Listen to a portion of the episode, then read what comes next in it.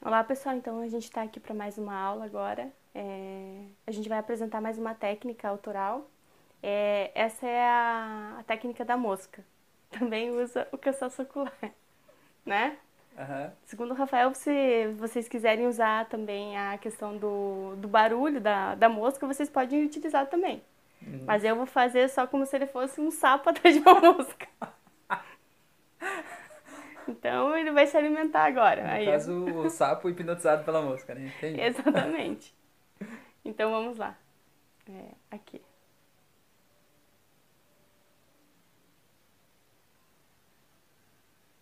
Durma. Tudo bem? Tudo. Eu vou contar três e você volta. Um, dois, três.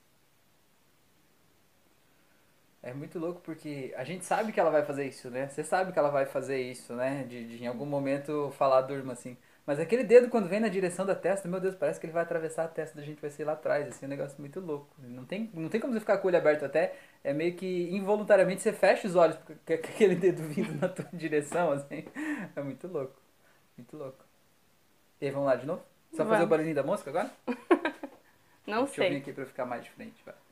Tá, então se eu usar a mosca, então é magnetismo animal também. Também Fascinação. é. Claro, certeza. Então né? tá. Só que no caso é a mosca que vai comer o sapo, né?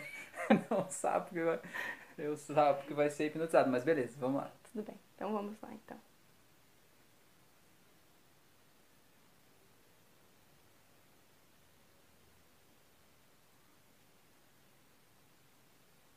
Durma.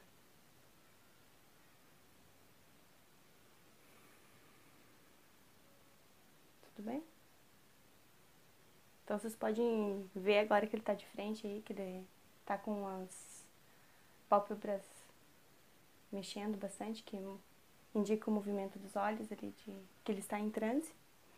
E agora, Rafael, eu vou contar até três e você volta, tá? Sem barulhinho de mosca. Um, dois, três. Muito bom, muito bom. É isso então? Sim. Então tá, então valeu. Até a próxima aula.